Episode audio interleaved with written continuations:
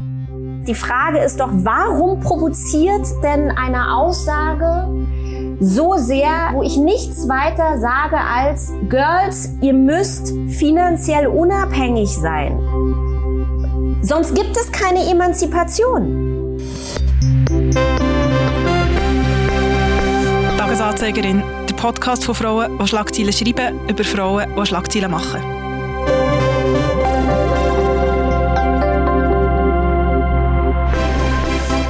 Hallo Annik. Hoi Priska.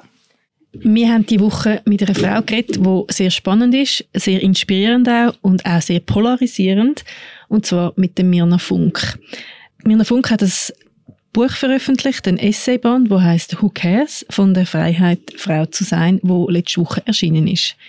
Sie ist 1981 in Ostberlin geboren und sie schafft als, als Autorin, ähm, als Journalistin, als Kolumnistin und als Drehbuchautorin.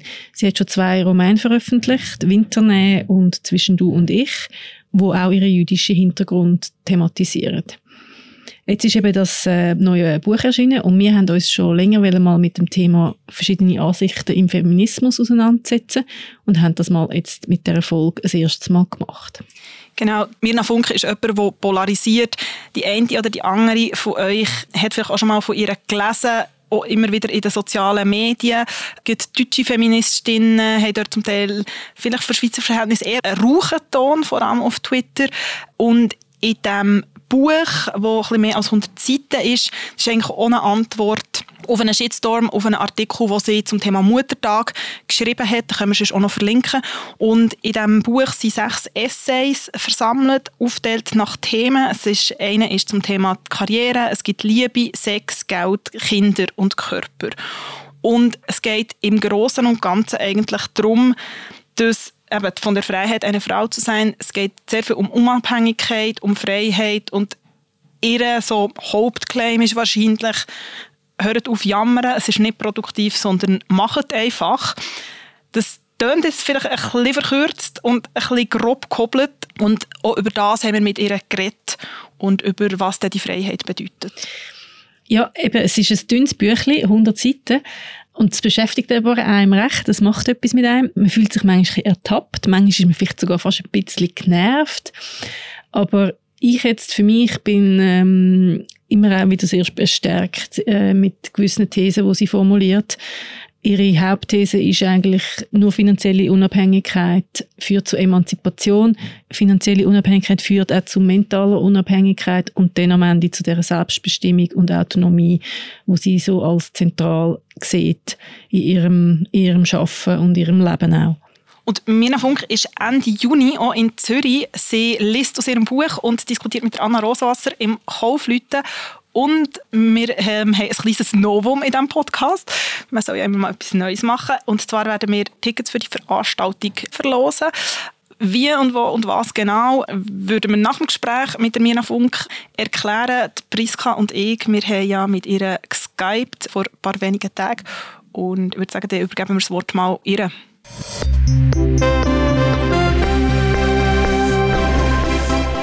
Ja, hallo Mirna, herzlich willkommen bei uns im Podcast. Hallo. Hi. Wir wollten schon längst ein Gespräch über moderne Formen oder verschiedene Ansätze des Feminismus ähm, führen. Und als wir erfahren haben, dass du zu deinem Feminismus einen Essayband herausgeben wirst, waren wir sicher, dass du da Gast sein musst. Im Vorwort zu Who Cares erklärst du dann aber, dass dein Feminismus schon mehr als 100 Jahre alt ist. Kannst du das erklären? Ja, ist ganz einfach. Ich sage ja gar nicht so was Verrücktes. Ich sage, finanzielle Unabhängigkeit bedeutet auch geistige Unabhängigkeit. Es gibt keine Emanzipation, solange Frauen von ihren Männern finanziell abhängig sind. So, das ist eigentlich, was ich sage. Und das hat auch schon eine der sozusagen führenden Feministinnen vor über 100 Jahren gesagt, Hedwig Dom. Und leider ist es aber so, dass eben in den letzten, sagen wir mal, 50 Jahren in Hinblick auf die finanzielle Unabhängigkeit und diese Tatsache, wie wichtig finanzielle Unabhängigkeit eigentlich für Frauen ist in Hinblick auf die Emanzipation, da hat sich nicht besonders viel getan. Im Gegenteil, es gibt da unglaubliche Rückschritte und die versuche ich letztlich eigentlich nochmal herauszukristallisieren und den Fokus auf das hinzuwenden, was wirklich relevant ist. Das ist ja eigentlich überraschend, weil wenn man jetzt so ein bisschen aus der Außenperspektive ja das betrachten würde, würde man sagen, in Richtung Gleichberechtigung oder in Sachen Gleichberechtigung ging es in den letzten Jahren vorwärts. Frauen konnten wählen, zum Beispiel gerade in der Schweiz, es gab mehr Rechte für Frauen und das widerspricht dem ja eigentlich. Wie erklärst du dir denn diesen Rückschritt? Ich glaube, dieser Rückschritt ist auf ein, so eine allgemeine Tendenz zurückzuführen, nämlich diese Tendenz eines sozusagen so einer anti-imperialistischen, antikapitalistischen und ich sage dann auch immer gleich antimodernen Idee und Ideologie und ja auch Bewegung zu sagen, da ist das System, auf der einen Seite ist das System und auch gerne nochmal die Wirtschaft und die Politik und auf der anderen Seite stehen wir Menschen und dieses System, die Politik und die Wirtschaft sind die Mächtigen und wir Menschen sind die Unmächtigen und haben keinen Handlungsspielraum. Diese ganzen sozusagen Theorien und Thesen wir befinden uns sozusagen in, ähm, in einem System totaler, absoluter struktureller Diskriminierung, ob das sozusagen eine Geschlechterdiskriminierung ist oder auch eine Diskriminierung in Hinblick auf Minoritäten, andere Minoritäten, ethnische Minoritäten. Und, äh, und, und diese ganze Bewegung, die wir sozusagen gerade in den letzten zehn Jahren gesehen haben, die ist ja prinzipiell, also Leute würden die als sozusagen Woke-Bewegung und so weiter bezeichnen, die ist ja prinzipiell auch wichtig, also wichtig war, darüber zu sprechen, dass es strukturelle Diskriminierung gibt. Was jetzt aber passiert ist, dass sozusagen, dass so eine, so ein Absolutismus angenommen hat, dass überhaupt nicht mehr quasi darüber gesprochen und darüber nachgedacht wird, dass wir selbstverständlich nicht nur von einem System manipuliert werden, dass wir nicht nicht handlungsfähig sind, dass wir nicht Opfer sind der bösen Politik. Also diese beiden Pole, diese anderen mit Macht und wir das Volk ohne Macht. Das ist sozusagen eine politische Idee und diese politische Idee findet sich auch im Feminismus. Und das heißt, da sind die Männer, da ist das patriarchale System und da sind wir Frauen. Und wir haben in diesem patriarchalen System überhaupt keinen Handlungsspielraum. Und das ist natürlich total absurd. Ja, also das ist sozusagen das ist Quatsch, das ist absurd. Und ähm, was noch viel wichtiger ist, was passiert ist, es gibt sozusagen diese komische Idee, dass es eigentlich die Frau als eigenes handelndes Wesen ja gar nicht mehr gibt.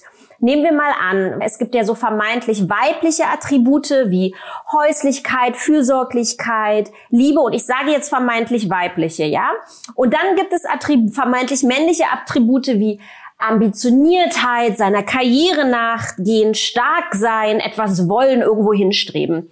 Und was jetzt behauptet wird sozusagen im Feminismus ist, in dem Moment, wie ich irgendwie häusliche Attribute sozusagen in mir spüre und ausleben möchte, heißt es, ja, aber das ist ja sozusagen, äh, Frau, du musst doch mal gucken, das ist ja nichts weiter als die männliche Wunscherfüllung, die du dort vollziehst.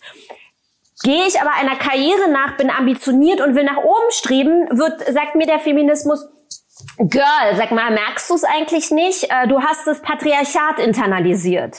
So, und damit löst sich sozusagen eine eigene Existenz, eine weibliche Existenz völlig auf und wird nur sozusagen, unser ganzes Dasein wird in die Hände der männlichen Macht gelegt. Alles ist definiert offensichtlich von männlicher Macht. Wer sind wir denn?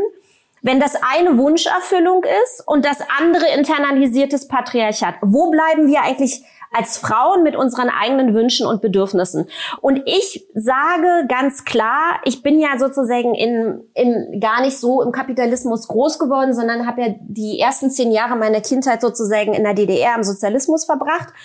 Und ich habe ein Frauenbild mitbekommen, was ein anderes Frauenbild ist. Ich, ich erlebe starke Frauen, ambitionierte Frauen, die aber trotzdem liebevoll sind. Und das sind Männer ja auch. Wir haben ja beide, Männer wie Frauen, haben beide weibliche, vermeintlich weibliche und vermeintlich männliche Attribute in uns. Und die können wir alle ausleben und Männer müssen die ausleben dürfen und Frauen müssen die ausleben dürfen. Und ich glaube, dieser, das ist der Fokus, auf den wir uns jetzt wieder konzentrieren müssen, anstatt diese Fronten aufzumachen. Mhm. Dein Sachbuch jetzt, das ist dein erstes Sachbuch nach äh, Romanen, entstand als eine Art Antwort auf einen Shitstorm vor etwa einem Jahr, als du in einem Artikel zum Muttertag die Leserinnen an ihre Freiheiten und dass sie die in die Hand nehmen sollen, erinnert hast. Und daraufhin wurdest du von bekannten Feministinnen angegriffen auf Social Media, und kannst du vielleicht kurz erklären, warum es in diesem Streit zwischen verschiedenen feministischen Lagern ging? Also ich glaube, es ist ganz einfach zu sagen. Ein feministischer Blog namens Pinkstings fragte mich im letzten Jahr an, ob ich einen Text zum Muttertag schreiben möchte.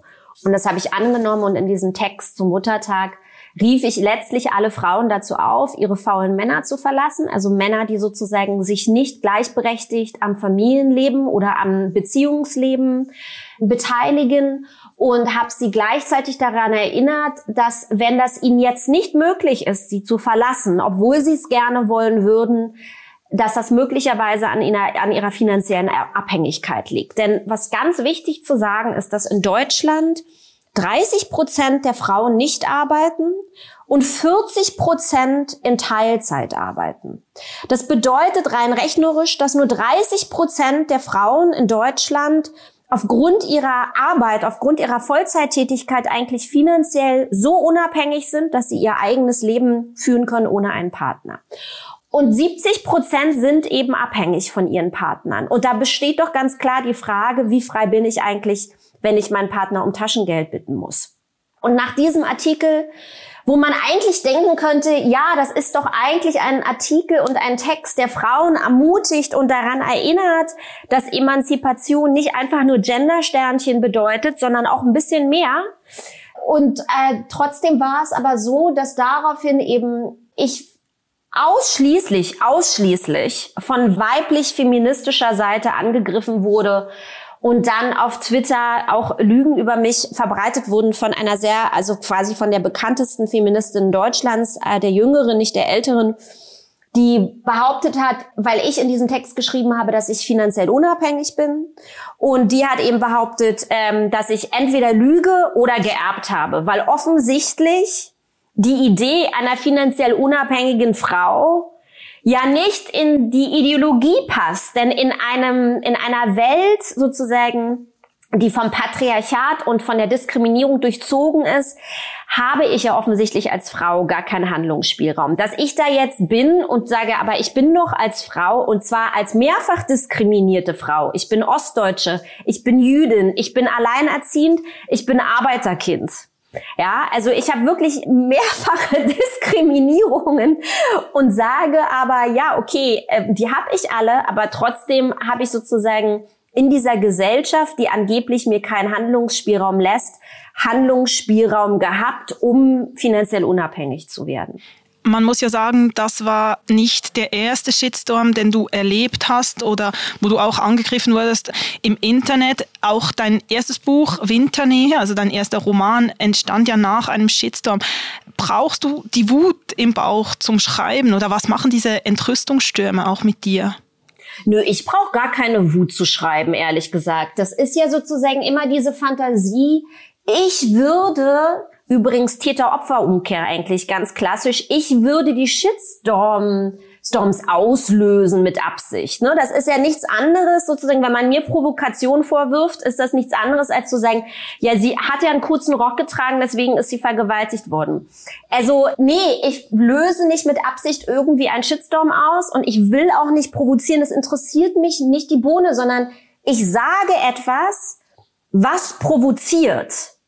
Und darüber sollte mal nachgedacht werden. Das heißt, die Frage ist doch, warum provoziert denn eine Aussage so sehr, und zwar eine Aussage, wo ich nichts weiter sage als, Girls, ihr müsst finanziell unabhängig sein. Sonst gibt es keine Emanzipation. Fertig aus. Das ist auch kein, das ist gar nichts Verrücktes oder, so, ja. Also, ähm, also ich wünschte, ich würde irgendwas Verrücktes sagen und dann einen Shitstorm auslösen. Aber ich sag ja gar nichts Verrücktes dass die Unabhängigkeit, die Autonomie, das ist das Zauberwort. Du hast es jetzt auch schon erwähnt. Mhm. Wann hast du das äh, gelernt oder gemerkt? Du bist schon sehr jung ausgezogen von zu Hause. War das diese, dass du schon jung unabhängig äh, sein musstest und dich selbst ernähren oder gab es irgendwelche andere Schlüsselmomente? Also ich denke schon, das sind ja immer ganz viele unterschiedliche unterschiedliche Dinge, die einen Menschen prägen. Ne? Und ich würde auch sagen, da sind ganz verschiedene Mechanismen zusammengekommen, die das vielleicht auch so befördert haben, mein Autonomiebestreben oder überhaupt die Vorstellung davon, dass äh, ich autonom bin oder so, ja. Äh, aber selbstverständlich hat es ganz viel damit zu tun, dass ich ja gar keine Wahl hatte. Also ich hatte keine Wahl. Mir wird ja immer vorgeworfen, ich würde ein unglaublich privilegiertes Leben führen. Und dann sage ich aber immer, aber Arbeit ist doch kein Privileg. Ich habe mein ganzes Leben, ich arbeite seit meinem 17. Lebensjahr. Ich bin jetzt 41 Jahre alt. Ja, also ich habe alles, was man hier sieht, jeder Hocker, auf dem ich sitze, habe ich mir sozusagen jeder Birkenbaum auf meiner Terrasse, den habe ich mir selbst finanziert durch meine Arbeit. Und nicht arbeiten zu müssen, ist ein Privileg. Und äh, nicht in seiner Autonomie sein zu müssen, ist ein Privileg. Mich interessiert dieses ganze Privilegsgequatsche überhaupt nicht, ja. Aber ich glaube, es ist wichtig, dass man da auch nochmal einen Perspektivwechsel vornimmt.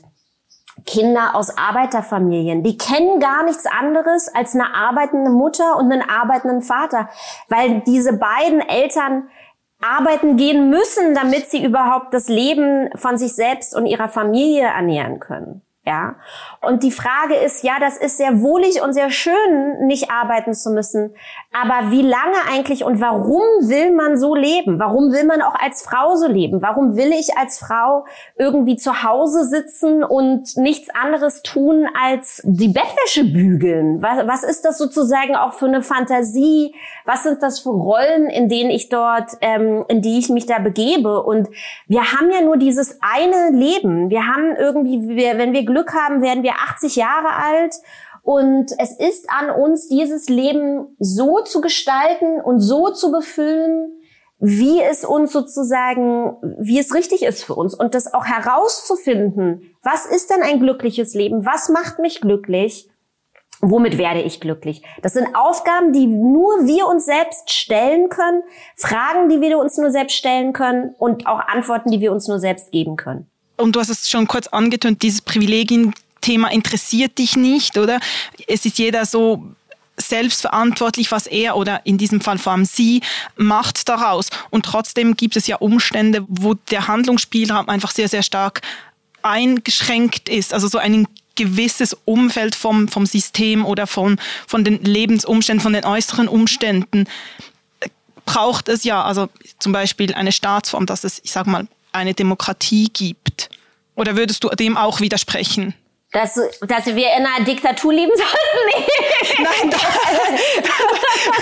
das, das, das, hoffentlich nicht, das, das meine ich nicht. Aber dass es ja schon gewisse Strukturen braucht von außen, damit man sich diesen Handlungsspielraum nehmen kann. Also es gibt auf jeden Fall, und das habe ich auch in all diesen letzten Jahren immer wieder auch journalistisch thematisiert, es gibt selbstverständlich politische Entscheidungen, die getroffen werden müssen, damit die Strukturen sich verbessern. Ich habe immer wieder über die unfassbar schlimme Besteuerung sozusagen, das Steuersystem in Deutschland gesprochen, nämlich dieses Ehegattensplitting, dass Alleinerziehende oder auch sozusagen nicht verheiratete Eltern ja letztlich benachteiligt werden zu Personen, die in einer, in einer Ehe leben und so weiter. Also selbstverständlich müssen da Dinge passieren, aber wir werden immer wieder an Punkte in der Gesellschaft kommen, wo es Reformen geben muss, wo es Veränderungen geben muss, weil die Gesellschaft, in der wir leben, der in einem ständigen Werden begriffen ist. In 100 Jahren werden wir in, in einer progressiveren Gesellschaft leben, als wir es jetzt tun, genauso wie wir jetzt schon in einer progressiveren Gesellschaft leben als noch vor 100 Jahren. Und das passiert und das muss auch passieren, Wichtig ist aber nur zu verstehen, dass die Politik von Menschen gemacht wird. Die Politik wird von Individuen gemacht. Wenn dort Leute sitzen und diese strukturellen, notwendigen strukturellen Veränderungen nicht angehen, dann ist das eine individuelle Entscheidung von einem Zusammenschluss von Personen.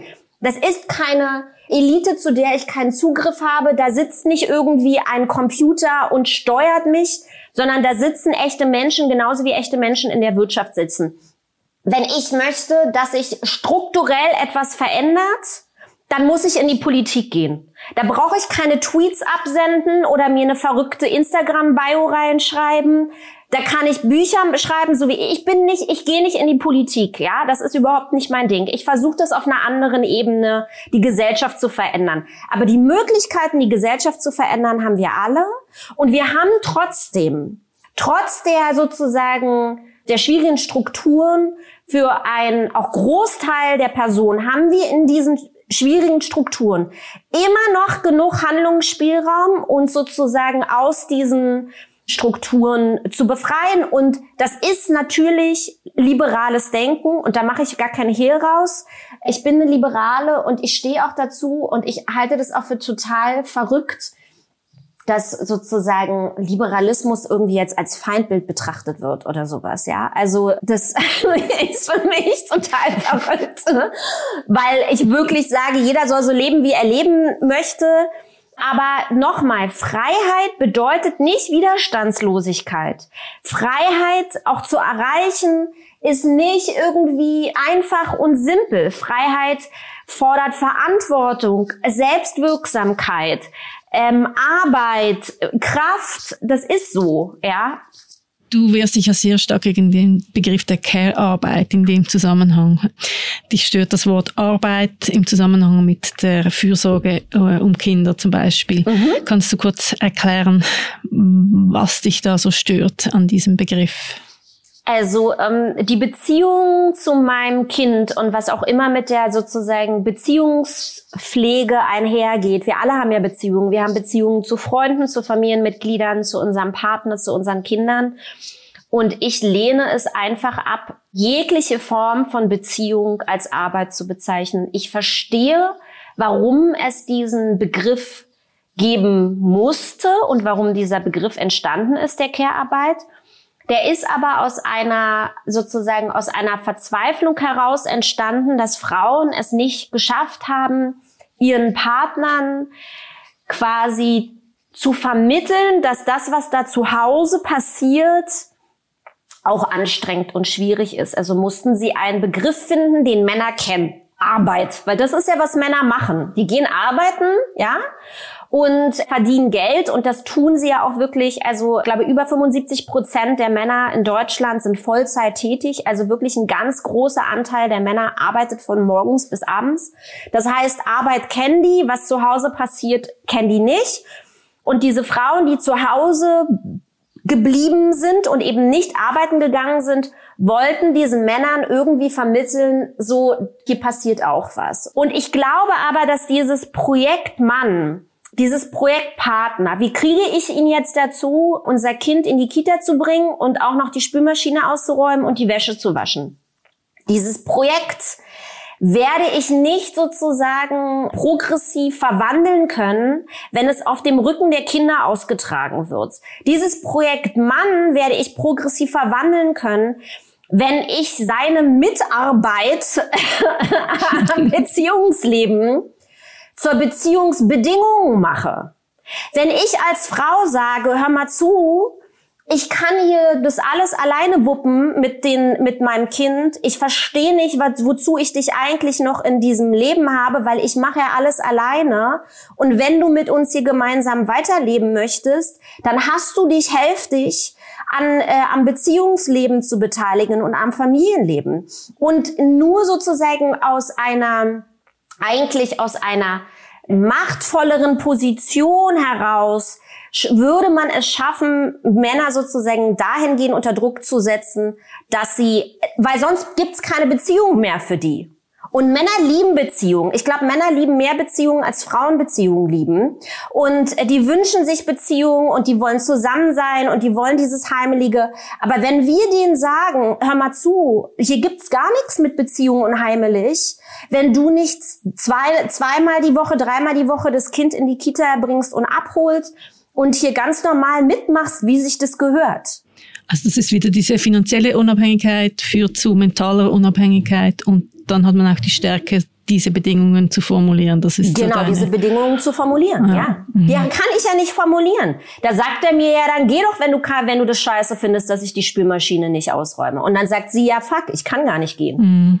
Äh, mir ist aufgefallen bei der Lektüre deiner Essays, also du hast ja spät eher in äh, Philosophie und Geschichte studiert, aber dich offenbar schon sehr jung mit philosophischen Theorien auseinandergesetzt. Du beschreibst mhm. da eine Szene, wie du mit 16 mit deinem Boyfriend äh, Platon diskutierst. Das ist sehr äh, anschaulich. Und Davon abgeleitet scheinst du sehr viele so Konzepte bei ganz vielen wichtigen Themen schon früh so definiert zu haben, sehr wissenschaftliche Zugänge zu verschiedenen Themen, wo ich so gedacht habe beim Lesen, ah, ich bin da so durchs Leben gestolpert und habe Learning by Doing gemacht. Ist das so ein Rat an jüngere Frauen, sich so schon früh mit so den Konzepten und den Ideen auseinanderzusetzen, damit man dann weiß, wenn man irgendwie in eine Beziehung startet oder ins Berufsleben, wie das so abläuft und was so die, die Probleme und Werte, Vorstellungen dahinter sind. Ich glaube, das gilt für Männer wie Frauen. Ich glaube, wir müssen viel mehr übers Menschsein sprechen als übers Geschlechtssein. Mhm. Denn ähm, Frauen oder Männern geht es sehr gleich. Wir, wir leben sozusagen hier, wir werden in diese Gesellschaft geworfen, wir verstehen nicht, wo oben und unten ist. Wir werden irgendwie Teenager, wir wissen nicht, was Liebe ist, wir wissen nicht, was Beziehung ist, wir wissen nicht, was es bedeutet, wie, wie bekomme ich jetzt ein Kind, was mache ich dann mit dem, bleibe ich dann noch glücklich nicht mehr? Und so weiter, was will ich werden, wer will ich sein, also all diese ganz existenziellen Fragen, also die sich vielleicht nicht alle, aber die man sich in irgendeiner Art und Weise so ab der Pubertät selbst stellt. Diese Fragen, die kann man sich natürlich sehr wohl auf unterschiedliche Weise beantworten, nämlich bei mit diesem Learning by Doing, so wie du das gemacht hast. Ich habe das übrigens ja auch parallel gemacht, ja, also ich habe auch Learning by Doing gemacht, aber ich habe mich eben mit Geschichte beschäftigt und ich habe mich mit gesellschaftlichen Theorien beschäftigt, denn was wir begreifen müssen, ist, dass diese Welt existiert ja schon ganz lange und Gesellschaft existiert schon ganz lange. Und es gibt eine Entwicklung, die uns dahin geführt hat, wo wir heute sind. Und es gibt kluge Menschen, die über all diese Fragen, die wir haben, wenn wir so jung sind und nicht wissen, wohin, die haben sich über all diese Fragen, die wir uns stellen, schon alle Gedanken gemacht.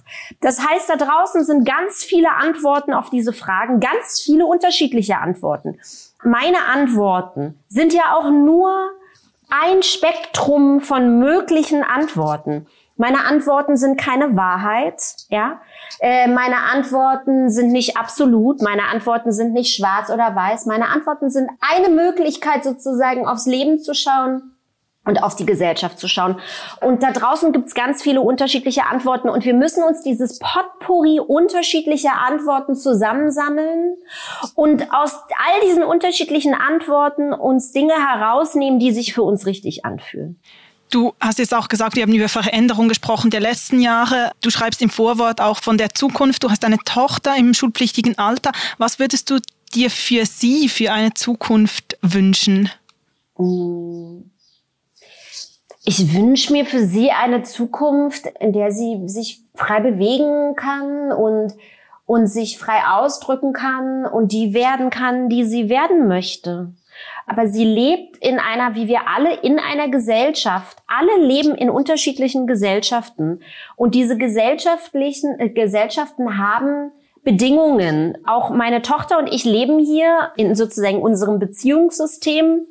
Und da herrschen Regeln und Bedingungen, an die sie sich auch halten muss. Und sie muss das auch lernen, dass es das gibt da draußen. Und dann gibt es gleichzeitig Autonomie und Freiheit und sich nämlich in diesen in diesem System mit diesen Regeln auch freiheitlich zu bewegen. Und diese Dialektik, die muss man verstehen und da darf man sozusagen die, die Regeln oder Begrenztheiten oder was auch immer nicht als Feind oder als Angriff auf sich selbst begreifen, sondern immer schauen, wie kann ich mich sozusagen in diesem System. Es gibt ja auch physische Gesetzmäßigkeiten. Wir fliegen ja jetzt auch nicht einfach so durch die durch die Welt aufgrund der Gravitationskraft. Da kann ich auch sagen, das ist ja total frech. Ich möchte ja total gerne äh, fliegen. Das finde ich aber echt nicht okay von der Welt, dass sie die Gravitationskraft erfunden hat. Ähm, fight Gravitation, ja, Hashtag Fight Gravitation. So, damit kann man sich jetzt gerne auch ein bisschen beschäftigen in seinem Leben, aber das ist halt nicht so mein Style. Vielen Dank, Männer, für dieses Gespräch. Vielen Dank euch. Danke. Tschüss. Tschüss. Tschüss. Ja, Mirna, sie ist eine sehr unterhaltsame Person. Es lohnt sich auch, ihr auf Social Media zu folgen, wenn man so ihren Ton und ihr Auftreten mag. Sie hat auch, das finde ich noch recht cool, sie hat zu der Lancierung für ihrem Buch hat sie also Merchandising-Boxen lanciert mit Strümpfen, mit dem Who Cares Logo und einer goldigen Kette. Und sagt so ein bisschen, ja, das möchte ja Hip-Hopper auch, also so mache ich doch das auch für mein cooles Buch. Also sie hat da irgendwie wirklich mal so eine frische Haltung und äh, vielleicht können sie ja auch äh, Fight Gravity T-Shirts drucken und vertreiben. Das äh, wird wahrscheinlich noch Abnehmer finden. Mal schauen, vielleicht jetzt im Kaufleute ein paar mit äh, Fight Gravity T-Shirts. Wir haben es eingangs erwähnt. Am 29. Juni, am 8. liest Mirna Funk aus Who Cares. Sie diskutiert auch mit der Anna Rosawasser auf der Bühne und wir dürfen zweimal zwei Billionen verlosen. Also zwei Personen können mit ihrer Begleitung an den Abend gehen. Und zwar ist es recht simpel. Ihr schreibt uns ein Mail mit eurem Vor- und Nachnamen an podcasts.tamedia.ch bis am Sonntag, am 5. Juni. Und wir schreiben euch zurück, wenn ihr zu den Glücklichen gehört. Wunderbar, dann schauen wir noch zurück auf die letzten zwei Wochen. Spanien. Frauen sollen bis zu fünf Tage Menstruationsferien pro Monat erhalten. Das spanische Parlament entscheidet in den kommenden Tagen über einen besonderen Gesetzesentwurf. Frauen, die während ihrer Periode unter starken Schmerzen leiden, sollen ein paar Tage Urlaub nehmen dürfen. Das Thema ist neu auf der politischen Agenda Europas. Die in Barcelona lebende Journalistin Julia Macha sagte gegenüber SRF, die derzeit regierende spanische Linkskoalition hat sich feministische Politik groß auf die Fahne geschrieben. In der Bevölkerung ist der Urlaub umstritten. Vor ein paar Jahren scheiterte in Italien ein ähnliches Vorhaben, weil die Frauen eine Stigmatisierung fürchteten. Krieg in der Ukraine. Schon jetzt zeichnet sich ein schreckliches Bild ab. Die ukrainische Menschenrechtsbeauftragte Lyudmila Denisova teilte kürzlich mit, ihr seien in der ersten Aprilhälfte über 400 Fälle von sexualisierter Gewalt gemeldet worden. Zuletzt veröffentlichte die ukrainische Generalstaatsanwältin Irina Vanadiktova einen Facebook-Post, in dem sie einen Fall schilderte, bei dem ein russischer Soldat einen Mann und ein Kind getötet und anschließend die Frau vergewaltigt haben soll. Wenig später äußerte sich das Opfer gegenüber der Londoner Times. NGOs und internationale Organisationen sind nun dabei, Opfer- und Zeugenberichte zusammenzutragen. Ukrainische Strafverfolger ermitteln bereits in gewissen Fällen. Allerdings gehen sie davon aus, bisher nur ein Bruchteil aller Fälle erfasst zu haben. Gleichstellung Fußball USA. US-Frauen erhalten gleiche Bezahlung wie Männer. In den USA endet in den vergangenen Tagen ein jahrelanger Rechtsstreit. Der amerikanische Fußballverband und die Gewerkschaft der Frauen- und Männernationalmannschaften einigten sich auf einen Tarifvertrag, der allen Spielenden die gleiche Bezahlung einschließlich Boni garantiert. Das berichtet die FAZ Mitte Mai. Obwohl die amerikanischen Fußballspielerinnen weitaus erfolgreicher waren als ihr Männerteam, wurden sie bisher deutlich schlechter bezahlt. Die Spielerinnen hoffen, dass diese Entscheidung nun auch in anderen Ländern eine solche Diskussion auslösen wird. Die größten US-Unternehmen haben so viele Frauen an der Spitze wie noch nie. Vor kurzem erschien in den USA die Fortune 500 Liste, in der die 500 größten US-Unternehmen nach ihren Umsätzen geordnet sind. Auf Platz 1 steht der Einzelhandelskonzern Walmart, darauf folgen Amazon und Apple. Der Anteil der von Frauen geführten Unternehmen auf dieser Liste ist mit 44 weiblichen CEOs in diesem Jahr auf einem Rekord hoch. Wie die Medienorganisation Fortune schreibt, ist vor allem die unveränderte weibliche Führung bemerkenswert. Diese deutet darauf hin, dass weibliche CEOs Stabilität und Durchhaltevermögen an der Spitze der Fortune 500 Unternehmen finden. Frauenrechte Afghanistan. Afghanische TV-Journalistinnen geben Widerstand auf. Moderatorinnen und Reporterinnen im afghanischen Fernsehen weigerten sich, Gesichtsschleier zu tragen. Nach nur einem Tag beugten sie sich der Anordnung der Taliban-Regierung. Ab dem 21. Mai sollten Frauen im Fernsehen nur noch mit bedeckten Gesichtern auftreten, sonst drohte ihnen eine Entlassung. Väter, Ehemänner oder männliche Vormünder der betroffenen Frauen müssen ebenfalls mit einer Strafe rechnen. Eine Journalistin des afghanischen Senders Tolo News sagte gegenüber der Nachrichtenagentur AFP, sie habe sich anfangs gegen die Regel gewehrt. Der Sender sei aber unter großen Druck gesetzt worden. Auf Anordnung der Behörden haben die Fernsehsender bereits aufgehört, Filme und Serien zu zeigen, in denen Frauen eine Rolle spielen. Politik Frankreich. Zähe Politikerin wird Regierungschefin Frankreichs. Elisabeth Borne wird die zweite Premierministerin Frankreichs. Präsident Emmanuel Macron hat die 61-jährige linksorientierte Politikerin für das Amt nominiert.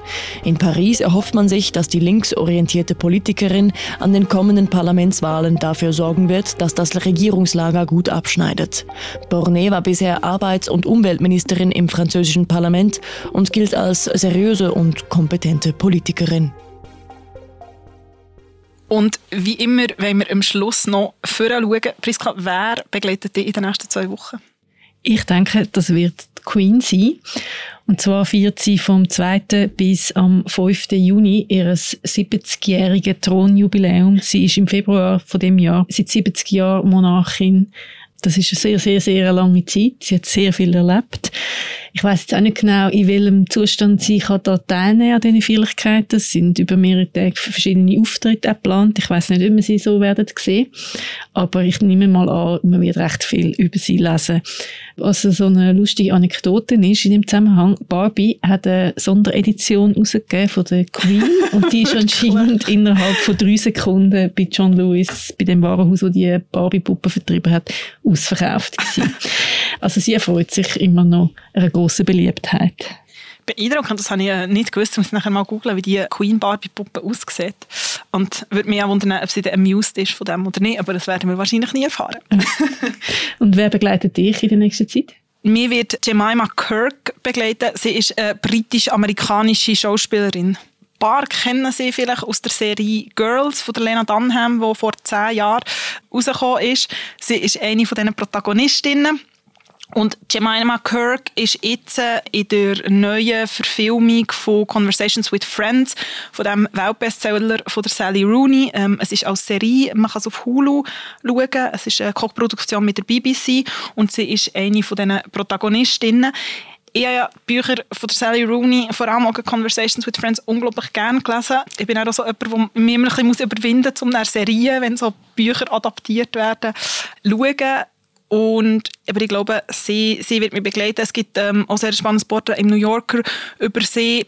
Jemima Kirk, finde ich, auch jemand, der sehr kritisch auch über das ganze Showbusiness immer wieder redet. Sie hat viel zum Beispiel auch über ihre Suchtprobleme geredet und geschrieben und, und thematisiert es sehr offen und finde ich so eine sehr frische oder sehr erfrischende Frau in diesem ganzen Hollywood-Show-Zirkus.